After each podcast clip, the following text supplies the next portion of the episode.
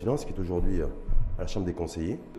Il y a un certain nombre de recommandations, il faut le dire, euh, des dernières assises sur la fiscalité qui ont été mises en place dès les premières lois de finances, sur les dernières lois de finances. Je parle notamment de la mise en conformité par rapport à la fiscalité internationale euh, en relation avec les exigences de l'OCDE. Il y avait aussi un réaménagement euh, de l'IS euh, avec aussi l'élimination de certaines exonérations et réductions fiscales. Ça, c'est toujours dans le cadre de la mise en conformité avait, avec les standards internationaux. Voilà, il y, avait eu aussi, euh, l'une des recommandations touchait aussi l'amélioration du système fiscal qui régit, je dirais, la TPE-PME et notamment les métiers de proximité. Et c'est ce qui a conduit à la mise en place de la CPU, de la contribution professionnelle unique. Donc voilà, il y, avait eu quand même quelques, quelques recommandations donc, euh, qui ont été mises en œuvre sur, euh, sur les dernières lois de finances. Mmh. Mais là, sur celle-ci, sur de celle du projet de loi de finances 2022, est-ce qu'il y a du renouveau? Est-ce que vous, voyez que ce projet de loi de finances 2022 est, voilà, s'est imprégné un petit peu de cette dynamique générale et cette dynamique aussi euh, internationale, parce qu'on est dans un contexte international post-Covid aussi, donc reprise économique mondialisée, d'ailleurs marquée par des, la poussée inflationniste des, des produits euh, énergétiques, des carburants, hydrocarbures le PLF, le PLF 2022 ne contient pas grand-chose, franchement, par rapport à. Donc, il n'intègre pas euh, beaucoup de recommandations, sinon, c'est. Je dirais c'est un, un, projet de loi de finances qui, qui reste moins audacieux, qui, qui manque de, de, de, volontarisme. Il s'inscrit dans la continuité des, des, des, lois de finances qu'on a vues euh, dernièrement. Et pourquoi, selon vous? Est-ce qu'il y a une raison principale si... je sais que vous ne faites pas de politique, vous n'avez pas de démarche politique. Je, pense que le, gouvernement n'a pas eu le temps d'imprégner, je dirais, euh, je dirais euh, ce, projet de loi de finances euh, par, je dirais, les déclinaisons de son programme. je pense que le, travail a été fait essentiellement par l'ancien gouvernement et, c'est ce qui fait qu'il est vraiment dans la continuité de. Est-ce qu'en même temps, c'est une situation normale, Mohamed El Yacoubi Le fait, de, moi je me dis, en tout cas, quand on est, quand on, on souhaite prendre des responsabilités, c'est que dès qu'on les prend, on est prêt. C'est pas qu'on se dit, ben, faute de temps, j'ai pas pu, me semble-t-il, ajuster, sachant qu'en plus, il y a un certain oui, mais le timing est un peu, reconduit. Le, timing est un peu compliqué parce qu'il y a des contraintes budgétaires qui sont faites sur euh, une période triennale et, c'est très difficile de les changer euh, comme ça euh, quelques semaines avant. Donc, euh, quand, le gouvernement s'est installé, je pense qu'ils ont trouvé déjà ce, projet de loi de finances qui est fait. Je pense qu'il a été légèrement retouché, mais... Donc pour vous, rien de nouveau sous le soleil, rien de particulier à, noter, à relever sur par rapport à l'approche globale? Rien, rien, de, particulier. Il y a eu un réaménagement de, l'IS euh, pour abandonner, euh, je dirais, la progressivité et, revenir en fait... À la proportionnalité À la proportionnalité. Pourquoi? Ça veut dire quoi ça Comme vous qui êtes fiscaliste averti, quand euh, effectivement ce gouvernement, Nadia Alaoui d'ailleurs, c'est le duo avec Fouzi Larcher, ont décidé de, de, supprimer, le, de passer à, l'IS proportionnel et de, de supprimer l'IS progressif. C'est vrai, quand on regarde le benchmark international, c'est vrai que la règle, c'est un taux unique en fait au niveau de, l'IS, c'est un taux qui est proportionnel.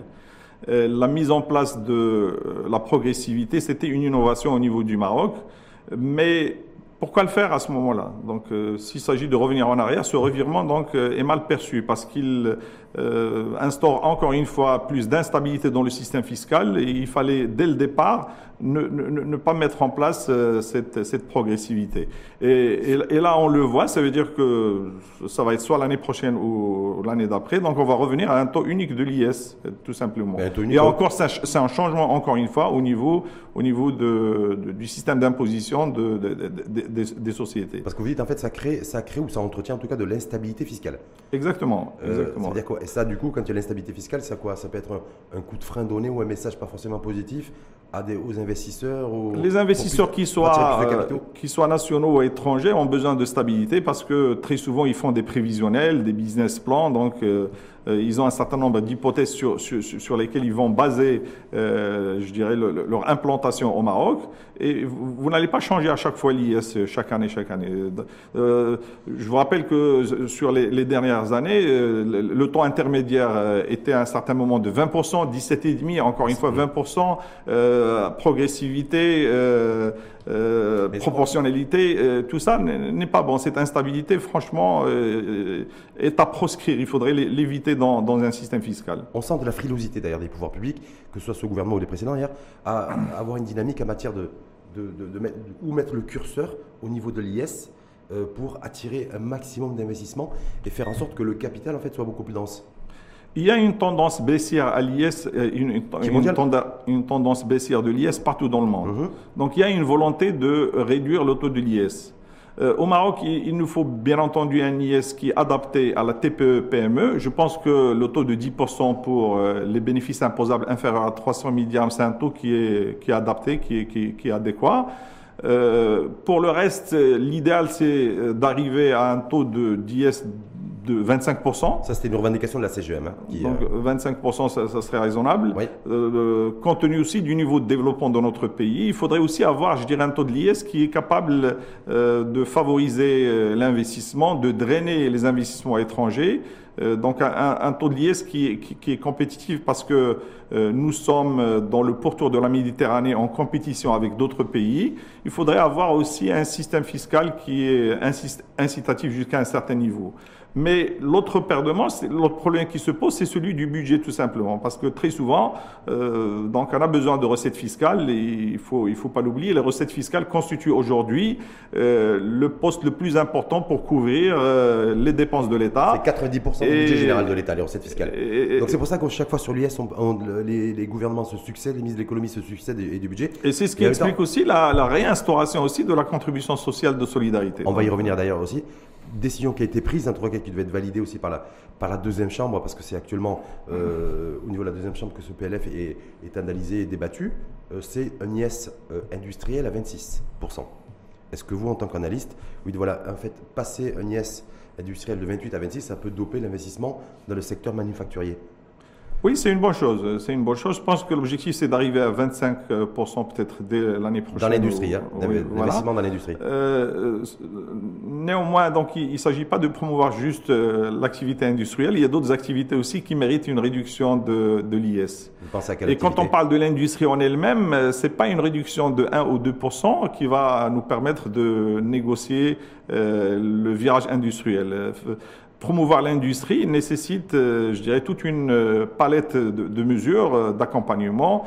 ça va de la facilité de l'accès au foncier, au financement, je dirais l'appui et, le soutien sur le plan de, du marketing, sur le plan de la logistique, sur le plan. Donc il y a un ensemble de mesures à mettre en place pour favoriser, le, je dirais, le, secteur industriel. même, IS, même si l'IS industriel donc va passer à 26%, c'est pas pour autant que ça va doper l'investissement dans le secteur industriel, selon vous?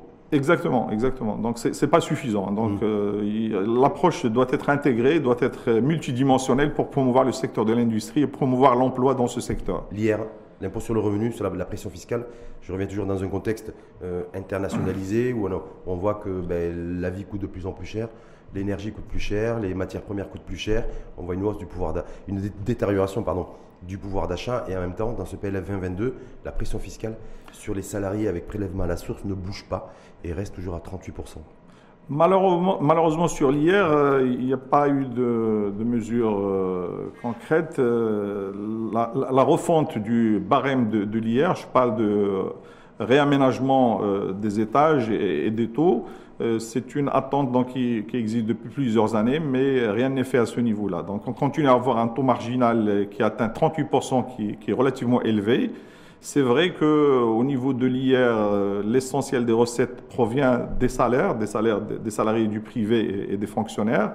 Mais il est temps de, réformer euh, ce barème-là, d'autant plus qu'il touche euh, euh, une large couche de, la société. Donc, ce sont les, salariés, ce sont la, classe moyenne. Si c'est pas fait, c'est pourquoi, selon vous C'est ce que vous disiez tout à l'heure, c'est parce que l'État a besoin de sous, c'est une question a besoin de, recettes fiscales. Donc... Exactement, c'est une question de budget, encore une fois. Donc, euh, on a besoin de recettes fiscales et on, on attend peut-être l'élargissement de l'assiette fiscale pour pouvoir euh, procéder à un réaménagement du barème et, des taux donc, qui, qui, sont liés à l'IS. Mmh. On voit en tout cas qui, sont liés à l'IR. les recettes au niveau de la, de la TVA, donc la fiscale sur la consommation. On a vu l'introduction de, taxes de la TIC. Euh, voilà, c'est même, même certains TIC qui ont augmenté, d'autres qui ont été introduites au nom de la protection de l'environnement, taxes vertes et, autres. Euh, voilà, et ça qui devrait impacter aussi une fois de plus négativement le, portefeuille des ménages avec des, une cherté plus élevée euh, pour ceux et ceux qui achèteraient un téléviseur, un, réfrigérateur, un congélateur, un ventilateur. Donc ça fait voilà, il y a tout un sujet à dire est-ce que ce PLF n'est pas en train de, de donner un coup, un nouveau coup en tout cas au portefeuille des, euh, de la classe moyenne La problématique de, la TVA est beaucoup plus complexe en fait. Il faudrait, il faut l'avouer en fait, euh, il reste que une, des pans entiers de l'activité économique ne sont pas couverts par, la TVA. Vous avez euh, des activités de production, de distribution qui ne sont pas couvertes et qui continuent d'opérer dans, l'informel. Ça, c'est le premier problème, c'est celui de l'élargissement de l'assiette de, la TVA. C'est-à-dire revoir, les, revoir les tranches de non, il y a des activités, il y a des activités qui ne sont pas soumises à, donc qui ne sont pas couvertes par la TVA tout simplement. Quel type d'activités euh, bah, ce, sont les, activités de l'informel tout simplement. Mmh. Tout ce qui est vendu dans l'informel, tout, tout, le commerce, en fait, le business dans l'informel n'est pas soumis à, exactement, la TVA. Exactement. Donc là, c'est un pan entier qu'il faudrait euh, intégrer donc, à, travers l'élargissement de, de, de, l'assiette de la, de la TVA. Deuxième niveau, c'est celui de la neutralité de la TVA en elle-même. Hmm. Euh, partout dans le monde, le principe de la TVA, c'est qu'on doit avoir la possibilité à chaque fois qu'on a un crédit de TVA d'être remboursé, aussi bien par rapport à la TVA liée au bien d'investissement par rapport à l'exploitation courante, ce, qui n'est pas le cas euh, au Maroc. Euh, et, on ne peut pas en fait euh, développer encore une fois l'activité de production, de distribution dans des conditions où on a ce, problème de butoir de la, TVA. Pourquoi a ce problème de butoir On en parle depuis des années, ça va rester, c'est toujours aussi l'actualité. Pourquoi là aussi? Est-ce que voilà, pourquoi il n'y a pas cette neutralité de TVA qu'appellent les organisations intermédiaires comme, la, comme, le, comme le patronat et, beaucoup de beaucoup de. Il y, a un effort qui a été, il y a un effort qui a été fait au niveau du remboursement de, de la TVA sur les mmh. biens d'investissement, quoiqu'il y a beaucoup de retard aussi au niveau du traitement de ce genre de dossier.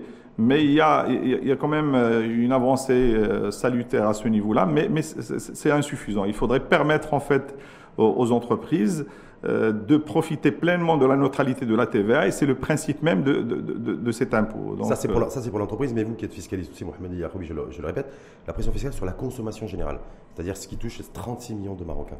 Aujourd'hui, on le voit, je le disais, parce que j'ai l'impression que ce projet de loi de finances n'a pas forcément intégré la dimension aujourd'hui de la conjoncture mondiale dans laquelle nous sommes.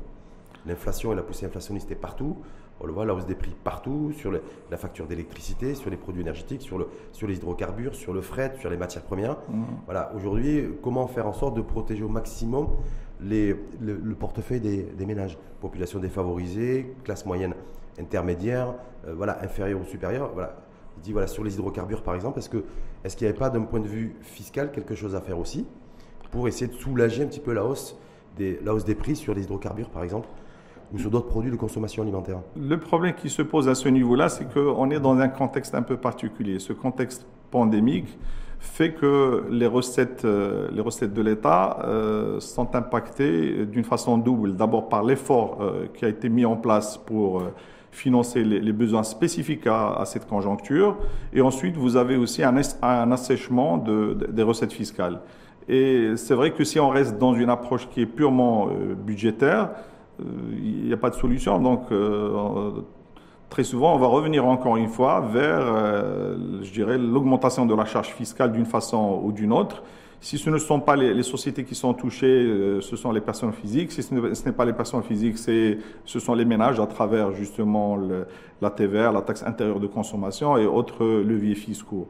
Et, c'est ce qui fait que l'on doit rechercher d'autres leviers et éviter d'utiliser uniquement les recettes fiscales comme moyen de, de, financement de la crise. Mmh. Financement de la crise, le financement du budget de l'État. Parce que exact. C'est quatre, nous, ce qui est incroyable, c'est que 90% du budget général de l'État provient des recettes fiscales.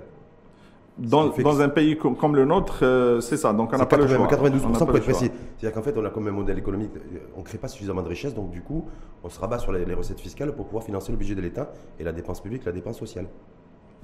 Exactement. Donc on n'a pas, euh, les marges de manœuvre sont relativement limitées, mais c'est là où peut-être euh, on fait appel, je dirais, à l'ingéniosité de nos politiques. Il faudrait qu'ils réfléchissent à d'autres leviers. on attendait ça d'ailleurs parce qu'on s'est dit aujourd'hui, valeur aujourd'hui, Mohamed El quand on regarde de, de, près un petit peu comment comment faire en sorte de trouver les besoins de, financement de ce projet de loi de finances 2022. Moi, j'ai pris ma petite calculette en, préparant votre venue aujourd'hui, et on est entre 68 et 70 milliards de dirhams qu'il va falloir trouver pour financer l'ensemble des, des, mesures et des engagements qui ont été pris dans ce projet de, finance, euh, projet de loi de finances 2022. J'ai mis 70 milliards de dirhams. Alors, j'allais dire, bon, bêtement et naïvement, on nous dit qu'il y a un potentiel fiscal à hauteur de qui serait de 30, 40, voire 50 milliards de dirhams. Est-ce que, selon vous, dans ce projet de loi de finances 2022, il y a la possibilité d'aller chercher un peu plus de sous et d'augmenter sensiblement les, recettes fiscales pour l'année prochaine?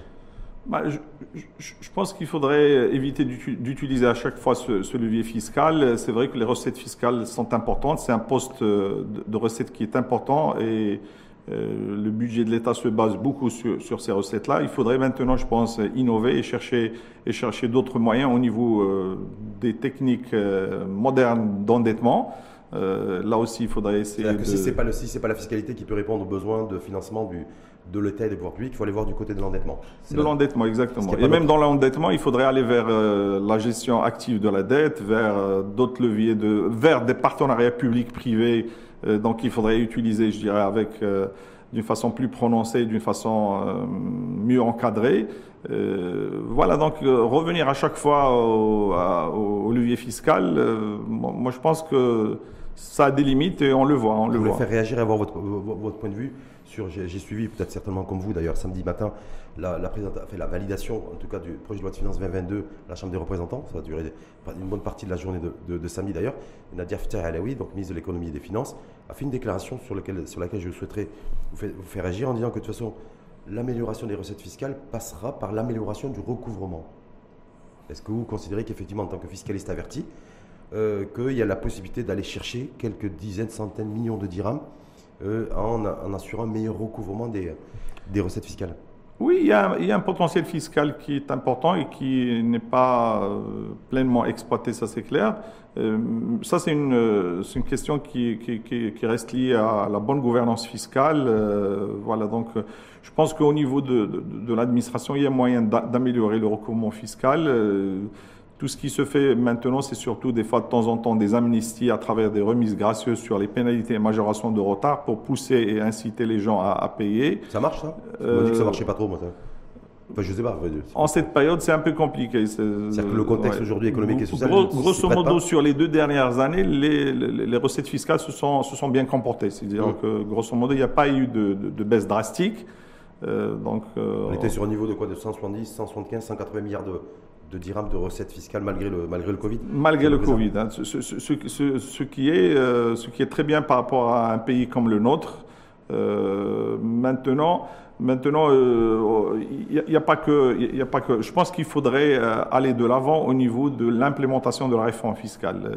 C'est ça le, problème qui se pose. vous évoquiez tout à l'heure le, le, fait qu'effectivement, si on y Parce qu'au-delà de la crise du Covid, on, a, on, a, on, ressent le besoin effectivement de, de, de, mettre en place cette réforme fiscale. C'est l'implémentation de, de la loi cadre qui vient d'être publiée. Il nous faut un système fiscal qui va appuyer davantage la croissance qui va favoriser l'investissement productif, l'investissement créateur d'emplois. Une fiscalité qui soit en capacité de, de doper beaucoup plus notre croissance économique. C'est ça, c'est ça. donc là, du coup, il faut jouer sur l'IS, sur, sur, le, sur l'IR et sur la TVA. Donc, que ces trois taux soient compétitifs.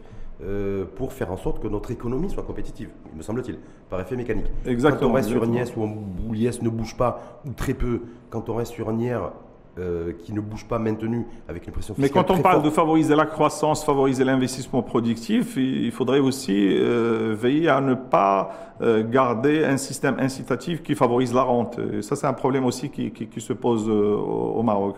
Il faut soutenir, c'est vrai, l'investissement, mais d'une façon intelligente pour orienter un petit peu le, le, je dirais, le, le, système fiscal vers la promotion, euh, par exemple, de, de l'activité industrielle. Je, je, trouve que c'est une, une bonne idée parce que l'industrie est, fort intensive en main-d'œuvre et, et, elle produit, euh, je dirais, euh, de l'emploi qui est permanent et, c'est une bonne chose. Donc il faudrait réfléchir aussi à revoir aussi le système des exonérations, des réductions fiscales pour éviter de, de, de continuer à, à privilégier les, les, activités là, de, la dépense fiscale, l'exonération fiscale, on parle en fait d'un volume global depuis 30 milliards de, de dirhams, 31 milliards de dirhams. Il n'y a aucune étude qualitative, il n'y a rien qui porte sur l'impact sur de, de ces exonérations fiscales et ces dépenses fiscales. Parce qu'on parlait de recettes, effectivement, mais l'État aussi il y a de la dépense aussi fiscale sous forme d'exonération, plus de 30 milliards de dirhams.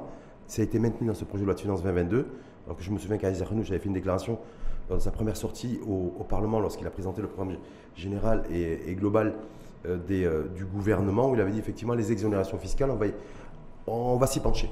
Parce qu'il y a peut-être des exonérations aussi qui sont attribuées et qui n'ont pas un fort impact, en tout cas en matière de création de, richesse et d'emploi. Et ça n'a pas été fait. Là aussi, le diagnostic est connu depuis longtemps, euh, depuis longtemps mais euh, c'est comme s'il n'y a pas de, véritable volonté politique pour, euh, pour procéder à une réforme de ces dépenses fiscales. Euh, plusieurs exonérations sont accordées sans euh, étude d'impact. Je, parle d'évaluation qui, doit se faire euh, avant, avant je dirais, la, décision d'accorder telle ou telle exonération fiscale. Et il faudrait aussi qu'il y ait une évaluation après, donc a posteriori. Jusqu'à maintenant, on n'a pas vu vraiment d'évaluation effectuée par rapport à tous les secteurs qui bénéficiaient d'exonération fiscale, l'agriculture, l'immobilier et autres activités. Euh, le bon sens euh, veut que, avant euh, de mettre en place une exonération fiscale pour un secteur d'activité donné, il faudrait en faire l'évaluation au préalable. Et, pourquoi, et il faut qu'elle se justifie. Et puis même sur la durée aussi qui est accordée, est-ce que c'est une exonération qu'on va qu'on va donner sur une durée de 3 ans, 5 ans, 10 ans? Là aussi, ça doit être évalué. Il faudrait que, que, cela se justifie sur le plan économique, sur le plan. Est-ce que, vous, est-ce que vous, il y, a des, il y a des secteurs, excusez-moi de m'interrompre, est-ce que pour vous, il y a des secteurs, Mohamed Yacoubi, qui, qui auraient pu bénéficier d'exonération fiscale pour, que, pour faire en sorte qu'ils soient beaucoup plus dynamiques la valeur aujourd'hui, on est en 2021, bientôt 2022. On est dans un environnement hyper numérisé, digitalisé, où la collectivité euh, euh, est, est, de mise partout. Est-ce qu'il n'aurait pas été de bon ton aussi de voir peut-être une exonération fiscale, en tout cas une, stratégie fiscale pour tout ce qui est développement bah, technologique, tout créativité. Ça, tout ça, mérite une étude euh, fine et détaillée, mais, mais dans, dans, tous les cas, on ne peut pas continuer à, favoriser fiscalement euh, des métiers traditionnels euh, sans évaluation. Euh, on ne peut pas continuer euh, de, cette façon-là. Il y a de nouvelles activités aussi qui se développent, qui peuvent être intéressantes, qui sont liées à l'économie du savoir, au numérique, et qui peuvent aussi créateurs de, de valeur ajoutée. Qui peuvent... Il n'y a, rien. Il n'y a rien là-dessus. Il y a le. J'étais extrêmement surpris. Le patronat n'a pas n'a rien porté là-dessus. Le cercle des, des fiscalistes dont vous êtes le président depuis février dernier, 2021. Voilà, cette IS technologique. Je sais que ça avait été, ça avait été abordé, ça avait été une, des recommandations lors des assises, des troisièmes assises de la fiscalité en mai 2019. Euh, moi, je me suis dit, voilà, il y a le Covid, il y a la circulation du virus, on dit que la, numérisation est en train de s'accélérer, qu'il y a tout un enjeu de transformation numérique aujourd'hui et de transition. Peut-être qu'il va y avoir quelque chose là-dessus et qui va être porté par les corps intermédiaires, mais il n'y a rien. C'est vrai. Là encore, c'était une des recommandations des dernières assises sur la fiscalité, que de promouvoir, euh, je dirais, le domaine des technologies, du, le domaine de la connaissance, start-up, euh, etc. Mais euh, jusqu'à maintenant, les mesures qui ont été adoptées restent très limitées. Et on a besoin effectivement d'un soutien, d'un soutien à travers des mesures non, non seulement fiscales, fiscales, mais, mais également autres, qui permettent de. mais rien, que rien, que dans le domaine fiscal. D'autant plus que le Maroc a rectifié, le, me semble-t-il, au même titre que 130, 135 ou 136 pays d'ailleurs, euh, cette IS euh, mondiale, internationale, standardisée, euh, pour essayer de, taxer un petit peu plus les, Google, les gens, de les gens du net. Donc on parle de NIS à un minimum de 15%, c'est ça? Je parle de Oui, c'est ça, c'est ça. Et ça donne. Ben nous, on n'en parle pas, on parle pas au Maroc, ou très peu. Est-ce qu'il y a un impact, voilà, se dire voilà, si demain, effectivement, on fait en sorte que les, les géants, de, les géants de la tech seront taxés à hauteur de 15%, c'est-à-dire sur, sur les bénéfices. Est-ce que nous, là-dessus, ce serait pas bon d'avoir aussi d'avoir une, approche et de voir comment on peut construire aussi un IS technologique pour ou attirer l'installation de ces géants chez nous, ou faire en sorte de booster la créativité et euh, la fabrication et la construction de solutions innovantes ce secteur a besoin aussi euh, d'une étude sectorielle euh, bien, bien poussée qui doit, qui doit identifier les activités exactement à encourager il faudrait réfléchir justement au, soutien accordé à, ces activités-là. Donc, c'est sûr qu'il y, a un potentiel de, développement qui est important. Euh, toutes ces activités qui gravitent autour de, la technologie peuvent offrir euh, des perspectives très prometteuses pour l'économie marocaine en termes de, promotion de l'investissement, de l'emploi, de création de la valeur ajoutée. Et euh, le levier fiscal est important pour les encourager, mais il peut avoir aussi d'autres euh, leviers euh, sur le plan euh, technique, commercial et autres. Il faudrait réfléchir justement à, ce secteur-là qui, me semble très intéressant et qui peut, qui peut aussi encourager les jeunes, étant donné que les gens sont plus, de plus en plus portés sur cette économie de, la connaissance et du savoir. Et, surtout parce qu'il y, a tout un, y a tout un enjeu aussi chez nous aussi. De, bah là, aussi, le projet de la finance 2022 n'en parle pas. Je ne sais pas ce que vous en pensez. Surtout ces acteurs du, acteurs du web en fait, hein. les youtubeurs, les instagrammeurs, les, les, les, influenceurs, les blogueurs. Voilà. Est-ce que pour vous il y a, aussi, est-ce qu'il faut se pencher tout de suite aussi pour essayer de de dessiner et de définir un peu les contours d'une fiscalité numérique maroco-marocaine à la carte, où il faut plutôt faut laisser aussi ces jeunes-là euh, gagner leur vie et, de, et, qui ont investi eux dans la créativité? Parce que c'est un vrai sujet aussi qu'on n'aborde pas euh, franchement, en tout cas que le PLF 2022 n'aborde pas du tout. Il faut dire que c'est un secteur qui est à ses premiers balbutiements, donc il faudrait euh, pas non plus l'étouffer par euh, un encadrement qui, qui, va être lourd. Mais dans tous les cas, il faudrait, il faudrait euh, étudier ce secteur-là et essayer de le, promouvoir euh, d'une façon adéquate avec des mesures qui sont adaptées. Donc des, pays, l'ont fait oui, mais, mais, on est au début, donc il ne faut pas penser, c'est pas parce qu'on a quelques activités liées à... En tout cas, ces youtubeurs et ces influenceurs et ces blogueurs, ces instagrameurs, le potentiel fiscal, il n'est pas là, il est, il est ailleurs. Il, a, il, a, il, est là où. Il peut en avoir, mais, mais, pas assez, je pense. Qu'il est aussi, il est beaucoup plus ailleurs qu'au niveau de ses activités à ce stade-là. Donc, du coup, pour éviter la case endettement, parce qu'on va malheureusement, on va pas pouvoir euh, renforcer sensiblement et augmenter sensiblement les recettes fiscales. Euh, la question de se dire, voilà, c'est quels sont les leviers possibles? Est-ce qu'aujourd'hui, la conjoncture est favorable, selon vous, pour aller faire la chasse euh, à ceux qui échappent à l'impôt?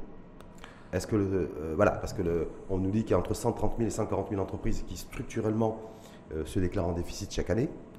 Euh, que quand on voit un petit peu les bordereaux CNSS, on dit aussi qu'il y en a un paquet. Il y a un certain nombre, en tout cas le chef d'entreprise et d'entreprises qui, qui, qui oublient euh, volontairement ou involontairement de s'acquitter de leur, de leur cotisation sociale. et ceux qui échappent à l'impôt au niveau de la DGI, voilà, se dire voilà, est-ce que là c'est les sous, si on veut éviter, parce que je rappelle qu'il lui faudra 70 milliards de dirhams de financement pour 2022, éviter l'endettement, il faudra faire la chasse à ceux qui, à ceux qui échappent à l'impôt. La conjoncture n'est pas adaptée justement à cette euh, démarche maintenant, mais euh, toujours est-il que euh, c'est un jugement qui est là qu'il faudrait exploiter ultérieurement, mais pas durant cette conjoncture. mais il faut travailler. C'est jamais le moment. Hein ah, ça le, parce que ça fait plusieurs années qu'on en parle et puis on se dit voilà, en fait, concrètement, c'est jamais le bon moment.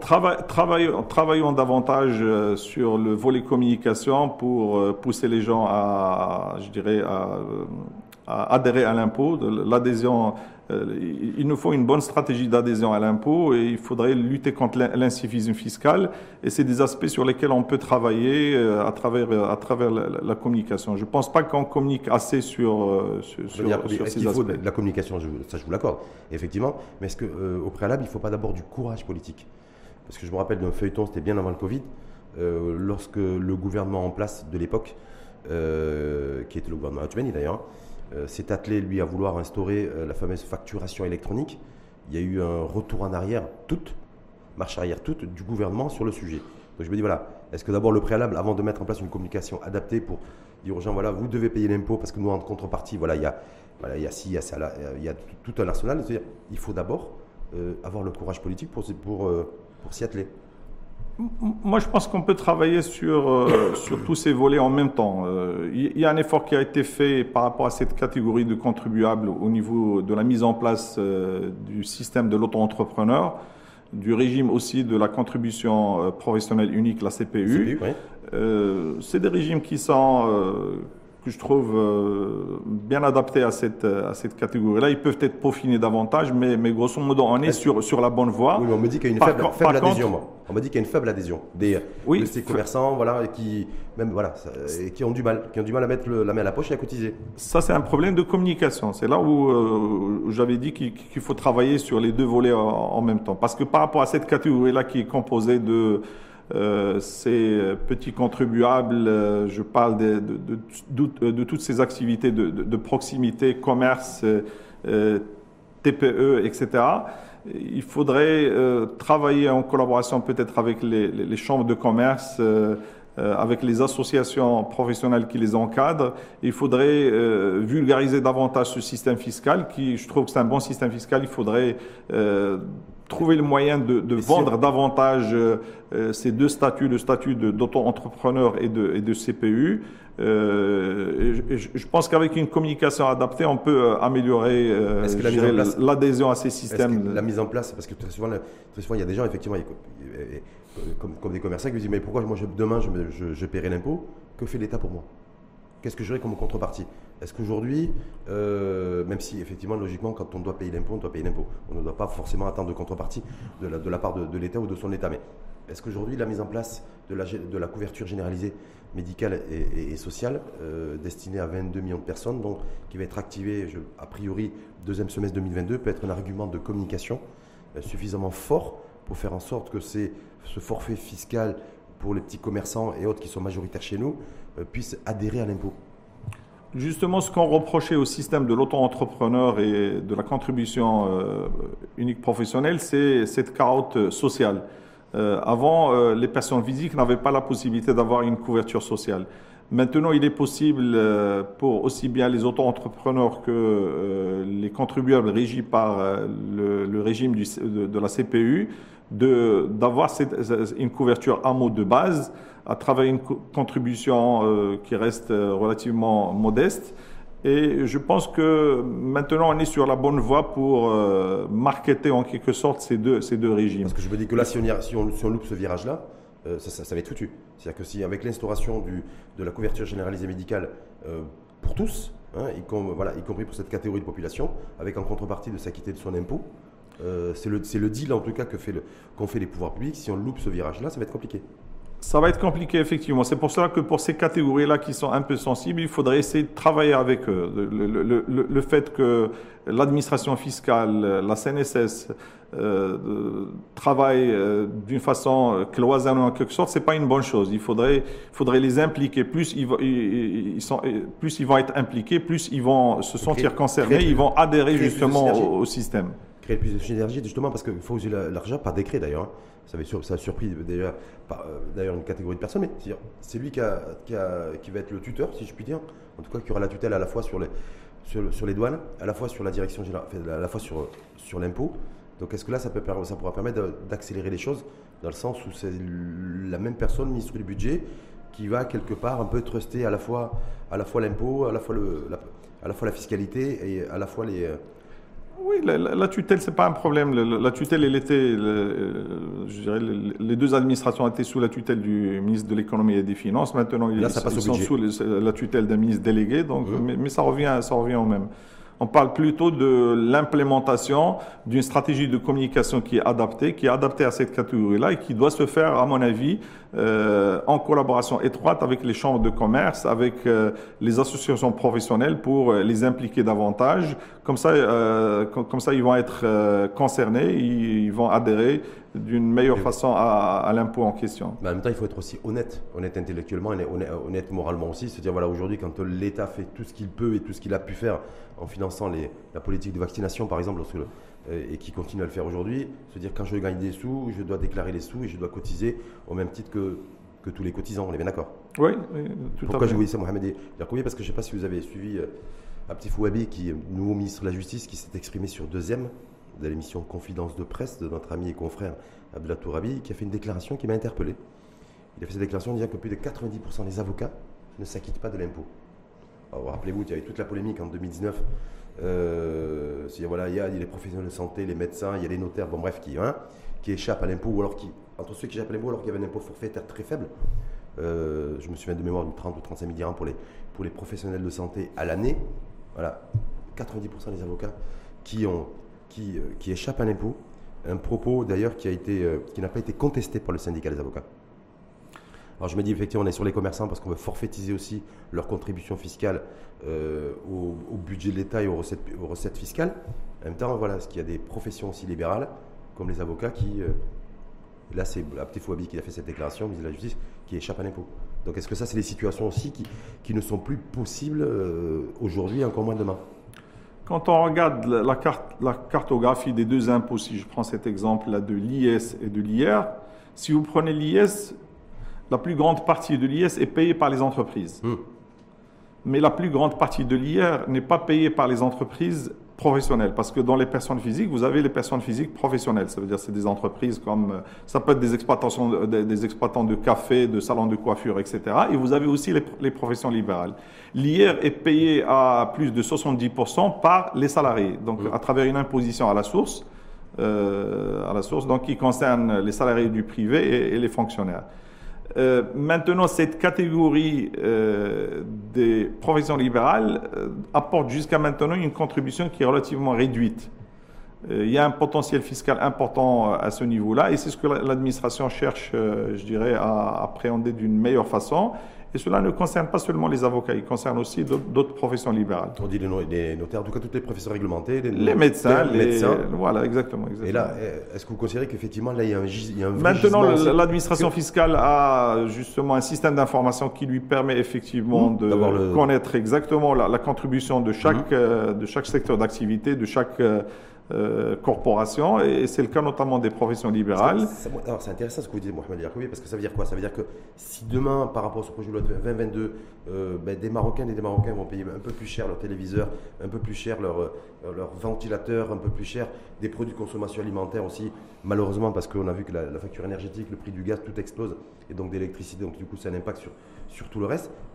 En contrepartie, il y a d'autres catégories de Marocains, même si je ne veux pas les opposer, qui, eux, ne payent pas l'impôt qu'ils devraient payer. Et donc, du coup, c'est eux qui sont responsables du fait que l'augmentation et la pression fiscale va être plus importante et plus, et plus conséquente sur d'autres citoyens. Exactement, exactement. Donc, ça Je dirais, l'optique, c'est quoi? C'est d'aller vers la mise en place d'un impôt qui est lié à la faculté de contribution de chacun. Donc, il faudrait qu'on arrive à à, un rééquilibrage. Parce que quand vous avez une catégorie qui, qui, paye plus, euh, donc la pression euh, fiscale pèse plus sur elle, et cela se fait au détriment de d'autres euh, contribuables qui ne sont pas qui ne sont pas suffisamment taxés. Et c'est ce qui crée aussi de l'injustice fiscale. Ceux qui dénoncent la cherté de la vie, même si Nadia Fatah a dit, mais déjà ça a commencé bien avant que nous arrivions aux responsabilités. Je crois qu'elle a daté ça en avril 2021, dire bon, nous, en tout cas la cherté, la cherté de la vie, nous. Il y a tout un contexte international. Mais ceux qui disent voilà, ce gouvernement aussi, qui dénonce, qui descend un peu dans la rue en, dénonçant l'augmentation du coût de la vie,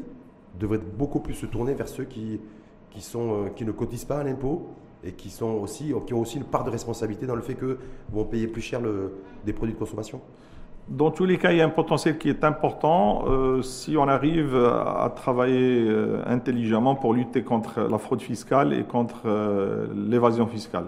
Hmm. C'est des problématiques qui existent, il faut il faut l'avouer. Et puis, euh, il faut travailler aussi euh, sur l'élargissement de l'assiette. Euh, l'élargissement de l'assiette, c'est ce qui va permettre aussi de réduire la pression fiscale sur les contribuables qui sont transparents. Hmm. Parce que ceux-là aussi, ils considèrent qu'ils sont injustement surtaxés.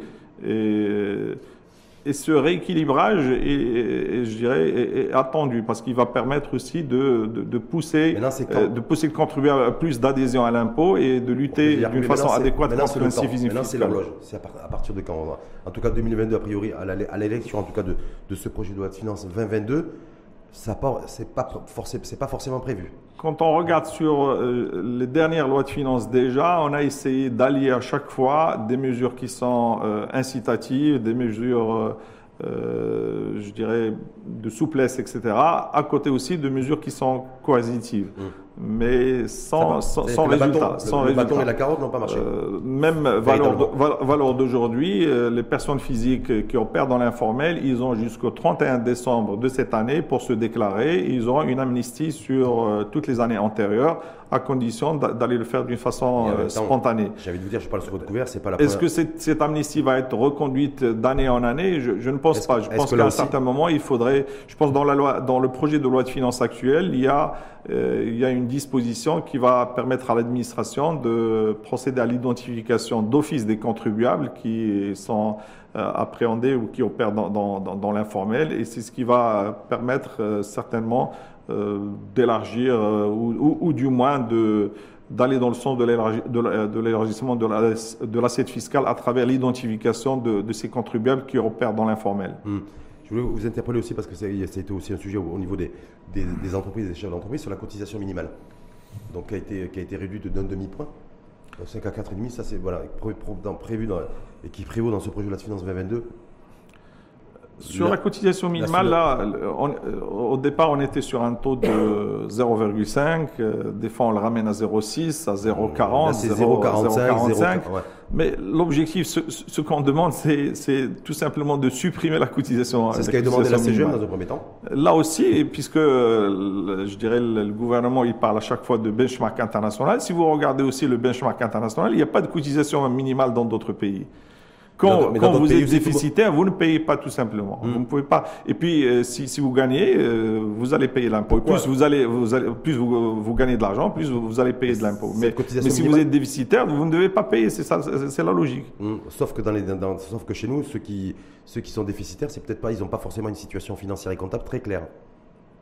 Et que du coup, l'État, comme il doute, voilà, il, oui, mais pas, au moins je oui, oui, mais c'est pas la solution. Oui, c'est pas la solution. C'est quoi, quoi, la euh, solution Est-ce qu'il y a une solution intermédiaire L'administration a la possibilité de, de, de, faire les contrôles et les vérifications euh, nécessaires. C'est pas à travers la généralisation d'une cotisation minimale qui, qui touche à ce moment-là et, et, les gens qui sont honnêtes et ceux qui sont pas honnêtes. Donc mmh. euh, c'est pas c'est pas la solution. Mais l'État Moi, je pense qu'il faut aller vers vers une suppression rapide de cette cotisation minimale et puis après il faudrait travailler. Je pense que l'administration dispose maintenant des moyens technologiques et informatiques. Elle a un système d'information qui est performant, donc elle est capable. On dit depuis des années que la data, la data aujourd'hui est peut-être le, département et l'institution chez nous publique la plus avancée en matière de technologie, c'est la direction générale des impôts.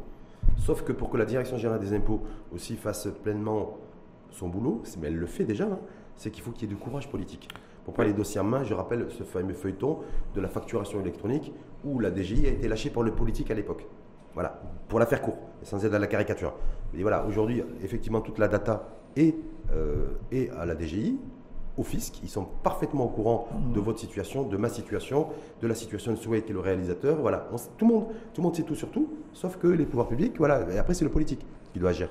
Et là, peut-être que ça coince, ou alors il y a, y a le politique qui n'est pas forcément au rendez-vous.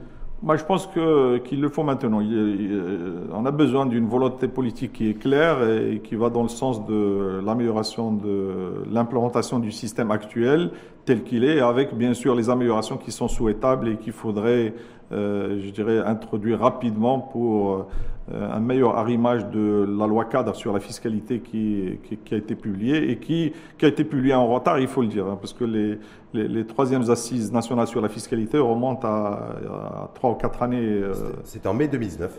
Exactement, exactement. Mai 2019, bon, après, il y a eu le, apparemment, c'est le, le, Covid qui a ralenti le processus, d'après ce qu'on m'a dit. Exact, exact, Mais c'est toujours est-il que cette loi cadre devrait être publiée juste après euh, ces, troisièmes assises de la fiscalité. Elle donc, vous voyez que, en mai, mai, juin 2021, c'est ça? Donc voilà, donc si, si, si on programme euh, la mise en place de cette loi sur les cinq prochaines années, ça veut dire qu'au lieu de la l'implémenter sur 5 ans, on est en train de la mettre en place sur 8 ou 9 ans. Donc vous voyez un petit peu le retard que, l'on accuse. Et justement, dans, ces, dans, cette réforme de la fiscalité, à la lumière aussi du, des recommandations de la commission euh, Cheikh Ben Moussa, au niveau de la fiscalité, c'est dire, voilà, effectivement, on peut, euh, il faut opérer à la baisse de la fiscalité, par exemple, sur, le, sur les sociétés, c'est-à-dire sur l'IS, mais en contrepartie, il faut investir et que l'investissement soit beaucoup, beaucoup plus fait sur l'offre, sur c'est-à-dire sur la production et non pas sur la demande et la consommation. Et donc, euh, autrement, ça ne servira à rien. L'impact sera faible, voire nul.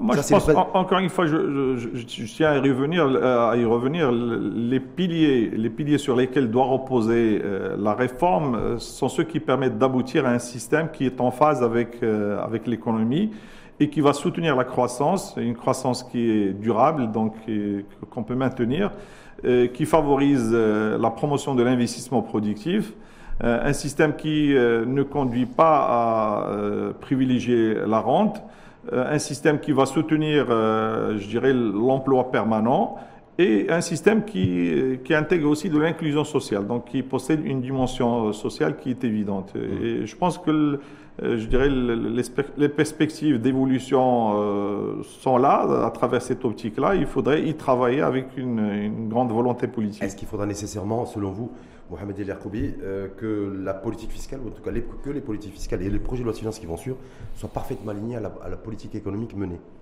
Parce que des fois, on a l'impression que la fiscalité, les recettes fiscales, c'est voilà, toute cette stratégie, l'approche qu'il peut y avoir, n'est pas forcément alignée à la stratégie économique mise en place. Parce que bah, il doit, les, c'est deux doivent... C'est-à-dire que la fiscalité, c'est plutôt, c'est plutôt remplir les caisses de l'État et pas forcément que l'argent collecté de l'impôt puisse servir à, à, une vision économique bien arrêtée en priorisant des secteurs adossés à des exonérations fiscales qui, qui, ont, qui, qui, qui, ont un véritable impact. Bah, L'idéal, c'est que tout ceci doit s'insérer dans un programme du gouvernement qui est clair et, précis à ce niveau-là. Euh, tout ce que l'on sait jusqu'à maintenant, et je pense que le diagnostic il est clair et, depuis longtemps.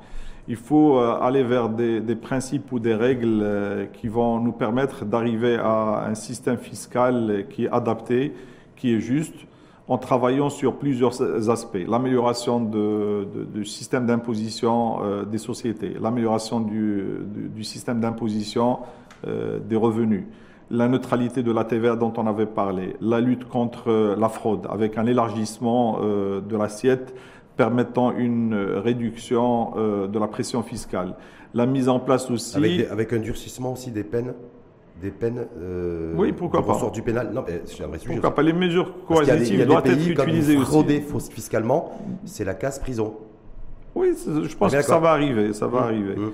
Donc, euh, en pleine réforme du code il faut aller vers la mise en place d'un impôt qui est lié à la faculté de, contribution de chacun. Euh, il faut aussi un rééquilibrage de, de, de l'impôt sur, euh, sur le travail par rapport à celui de, l'impôt sur le revenu.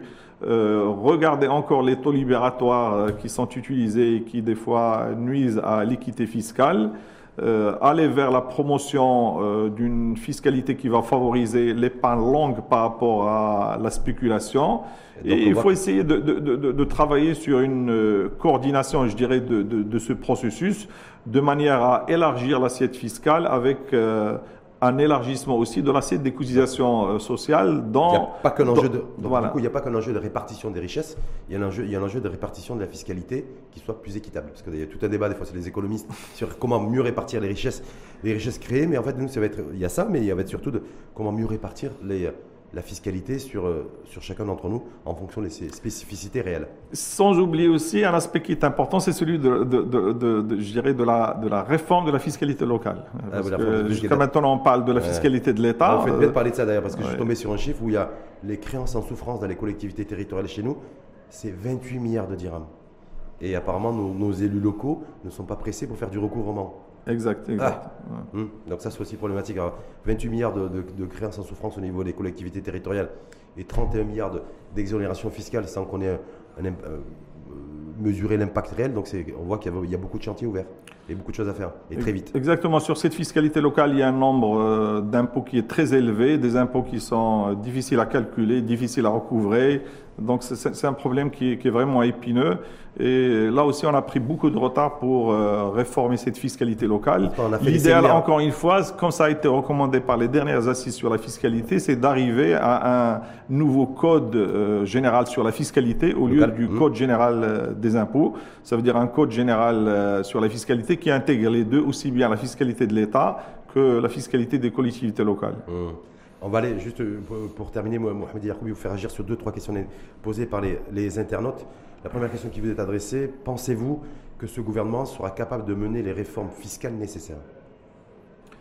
Dans tous les cas, il est, il est attendu sur, euh, sur cet aspect-là. Donc, d'autant plus que, euh, à la veille de la mise en place de ce gouvernement, la loi cadre sur la fiscalité fiscale a été a été publié au bulletin officiel. C'est une loi de programmation fiscale donc, qui euh, euh projette d'implémenter, je dirais, la réforme fiscale sur les cinq prochaines années. Et c'est à ce gouvernement-là de travailler à ce niveau-là. la charge? Selon vous, la fiscalité est-elle l'instrument de référence pour le changement de notre modèle de développement? C'est l'un des moyens de, toute façon. La fiscalité n'est pas le seul levier, c'est un levier qui est important. Comme on l'avait déjà souligné, c'est vrai que le budget de l'État, les dépenses de l'État se basent beaucoup sur les recettes fiscales, mais il ne s'agit pas du seul levier qui existe. Donc il faut travailler aussi sur les autres leviers de, la politique de, des politiques publiques d'une façon générale. Je parle bien de politique publique avec S. Dernière question pour euh, d'internaute qui vous est adressée. Euh, justice fiscale, justement, parce qu'on a parlé tout à l'heure, mythe ou réalité? Je pense que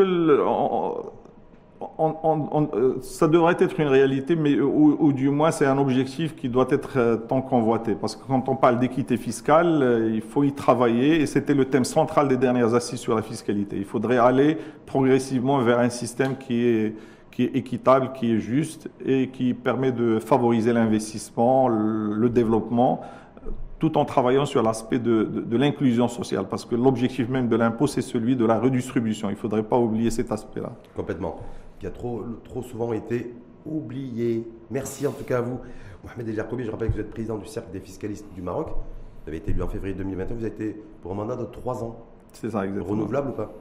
Euh... ah, c'est pas une question piège. Hein non renouvelable. Non renouvelable. Donc vous serez là pour 3 ans, donc ça veut dire 2021 plus 3, ça fait 2024. C'est ça, exactement. Euh, et, je rappelle aussi que vous avez été président de l'organisation professionnelle des comptables agréés. Exactement. Merci une fois de plus à vous. C'est moi qui vous remercie, Serge. Et euh, je vous dis à très bientôt, puis on refera un point de situation fiscal quand, euh, quand l'actualité l'exigera. Merci en tout cas infiniment à vous et à très bientôt.